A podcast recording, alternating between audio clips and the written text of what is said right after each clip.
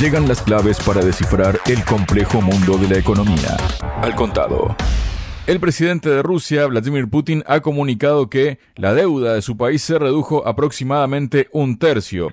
Para hablar sobre este tema y las razones por lo cual ocurre esto, estoy junto al doctor Miguel Jaimes, Miguel, bienvenido a Radio Sputnik. ¿Cómo estás? Saludos amigos de Radio Sputnik. Un placer conversar con ustedes. Muchísimas gracias, Miguel. Bueno, según Putin, la deuda externa de Rusia se redujo aproximadamente un tercio. Textuales palabras, ¿no? Lo que es muy importante, afirmó agregando que el Estado la está reduciendo y las principales empresas rusas la están reduciendo, devolviendo los préstamos a tiempo, haciendo otras cosas que hacen que sus finanzas sean más equilibradas y sanas. Además, Putin señaló que la tasa de pobreza en el país para finales de 2023 se situará en un mínimo histórico, pero es necesario reducirla a cero. Aquellas personas que sí viven por debajo del umbral de la pobreza, para ellas es un sonido vacío. Es necesario reducir esta cifra a los valores mínimos. Debemos aspirar a cero,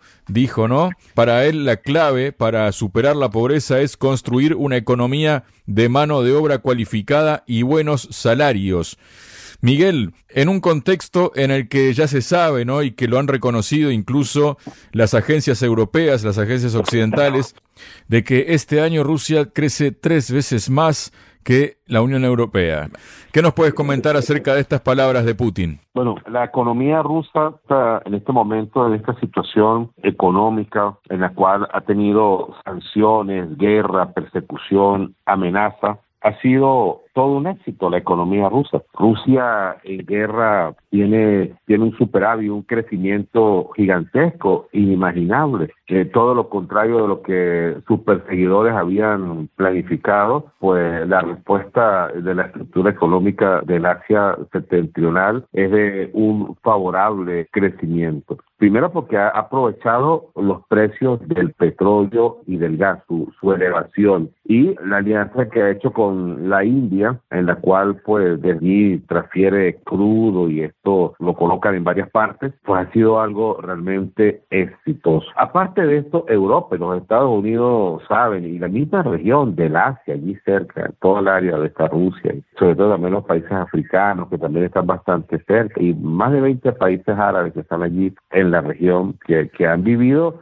situaciones muy delicadas, pero sobre todo Europa sabe que esta situación delicada pues la tiene que llevar a negociar con Rusia, a acercarse con Rusia. No hay materia prima, hay escasez de materia prima, porque hay un alto contenido de ella que se está utilizando en la guerra. Y ahora se ha abierto otro frente, que es en el Mar Rojo, de Israel en contra de Palestina y esto pues compromete enormemente al cuerno del África, al canal de Suez y al Mediterráneo. Los productos han subido. Hay cientos de barcos estacionados tanto en el Océano Índico hacia el cuerno de África como en la entrada del, del Mediterráneo porque no pueden pasar, la situación de la guerra no los deja. Y también Yemen ha combatido a varios de estos tanqueros, de estos barcos, de estas naves que vayan a llevarle asistencia a Israel. Es decir, que estamos en una zona de guerra mucho más, más delicada para el transporte marítimo. Si a esto le sumamos acá en América Latina, en Centroamérica exactamente, sobre el canal de Panamá, se ha reducido el envío, el tráfico de barcos. No hay agua suficiente para unir al Océano Atlántico y al Océano Pacífico. La sequía ha devorado toda esta zona y el nivel de no logra llenarse y se ha reducido en más de un 50% el tránsito en las dos direcciones. El abuso medioambiental y el sistema de guerra, de conflicto, ha hecho pues que, bueno, las zonas de transporte se vean altamente comprometidas. Y ante esto, la infraestructura que tiene la Federación Rusa ha sido portentosa, grande.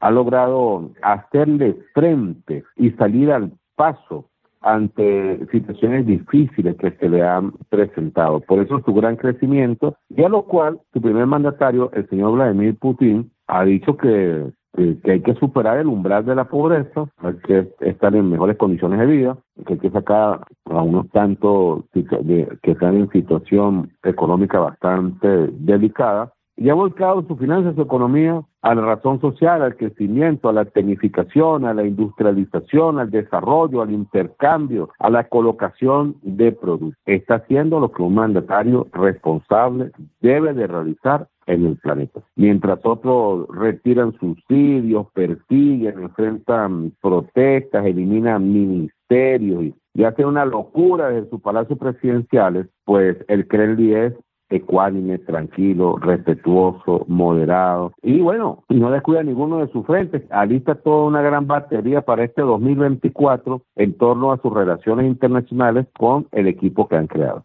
Miguel, Putin ha dicho otras cosas también en este contexto.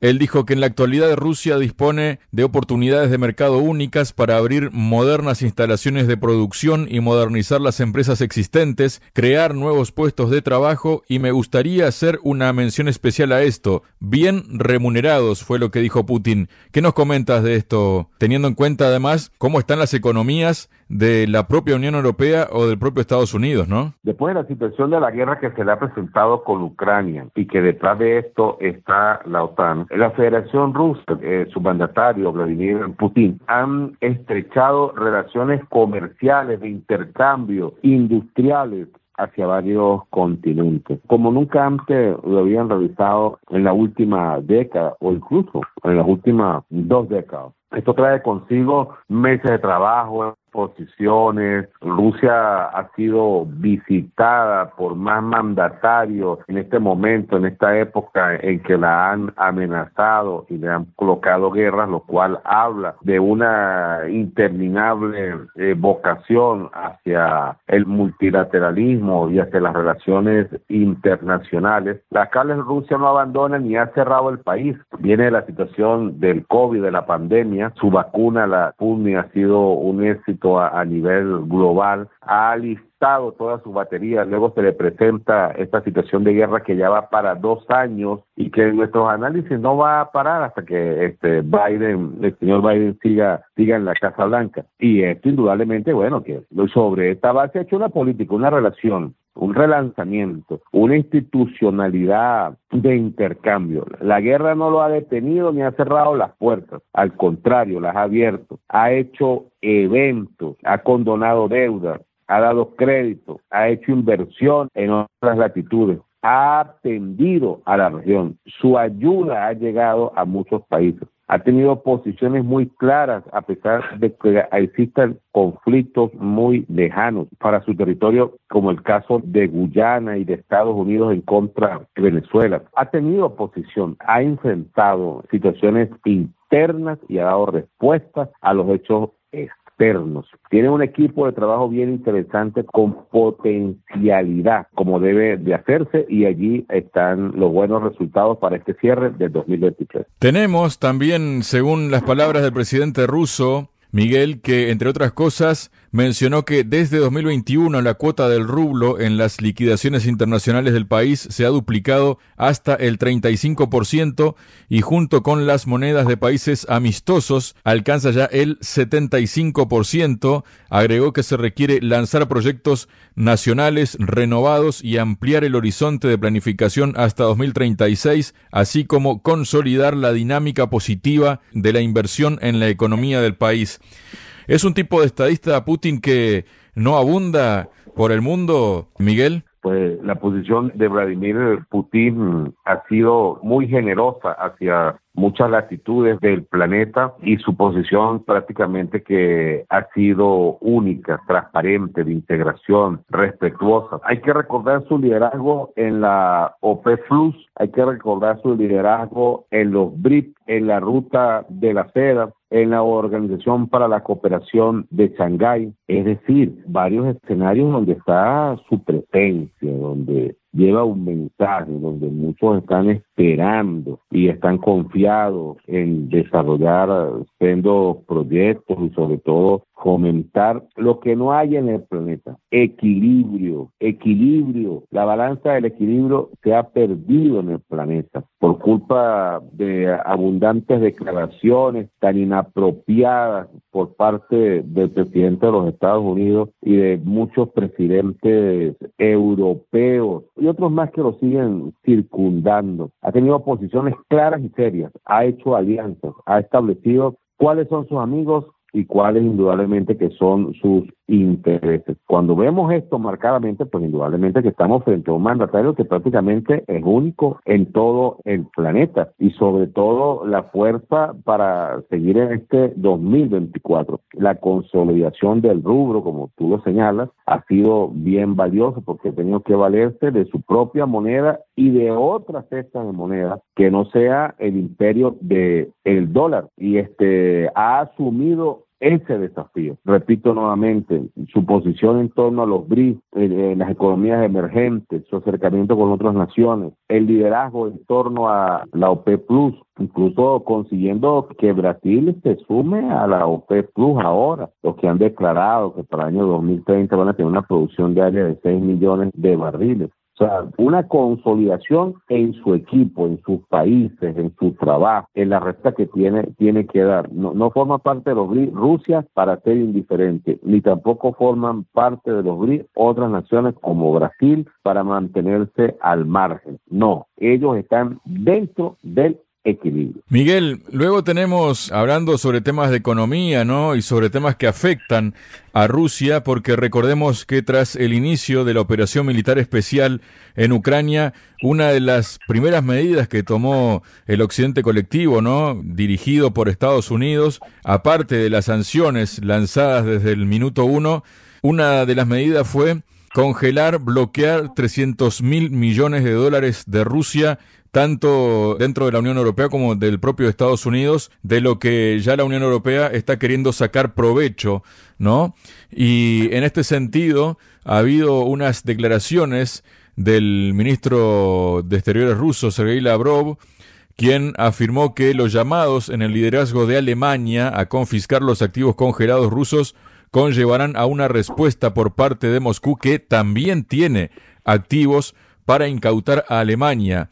Hablando en una rueda de prensa en Túnez, el canciller ruso comentó la pregunta al respecto, describiendo al gobierno del país teutón, es decir, al gobierno alemán de Olaf Scholz, como gente rapaz. Nos hemos dado cuenta de ello hace mucho tiempo. Antes eran rapaces en términos políticos, en el sentido de negarse a cumplir acuerdos, de engañar a alguien, ¿no? Y esto seguramente, entre otras cosas, referido a los acuerdos de Minsk, ¿no? Dice, pero ahora, dice Lavrov, son ladrones en el sentido directo. ¿Qué te parecen estas palabras de Lavrov acerca del gobierno alemán? Lavrov, catalogado como el decano en las relaciones internacionales, un gran ministro de relaciones exteriores, pues sus palabras y sus afirmaciones han sido acertadas, ¿no? Porque, ¿qué podemos esperar de Alemania? ¿Cuál es el pasado de Alemania? Oscuro, tibio, rapaz desde su papel que jugaron asumieron en la Segunda Guerra Mundial. De esto no debe olvidarse el mundo de lo que ellos hicieron. Y luego en la Comunidad Económica Europea, cuando todos pensaban que tenía un enorme liderazgo, pues su posición es débil. Y bueno, y vean las consecuencias que están pagando, su retroceso económico, la carestía que hay, por ejemplo, en la energía hacia sus ciudadanos es totalmente exagerado. Los servicios públicos han subido de una manera astronómica en Alemania. No tiene un liderazgo. Perdió la oportunidad Alemania porque, porque tiene gobiernos que están sometidos a lo que dicen los Estados Unidos y que ellos no quieren que ningún otro país esté superior a lo que ellos logren tener y fabricar. Y entonces, bueno, Alemania entendió esto y bueno, y quiere simplemente arrastrarse, hundirse, andar por el suelo, por el subsuelo en sus políticas, en sus relaciones internacionales, en su economía, al costo que sea necesario. Entonces, bueno, este 2024 para ellos será muy, muy delicado porque este, su economía está a las puertas de sucumbir, de seguir eh, apoyando las locuras de la OTAN y de los Estados Unidos. No tienen un crecimiento propio de integración, de relaciones internacionales. Parece que viven en otra parte del planeta o se imaginan ellos mentalmente que el, el planeta pues ha cambiado y tiene otras exigencias, exige otras cosas. Y bueno, Alemania se pierde su liderazgo, Alemania se extravía y Rusia y el señor Lavrov por medio del señor Arroz, tienen muy claro y, han expresado de una manera, de una forma muy tajante en lo que este país europeo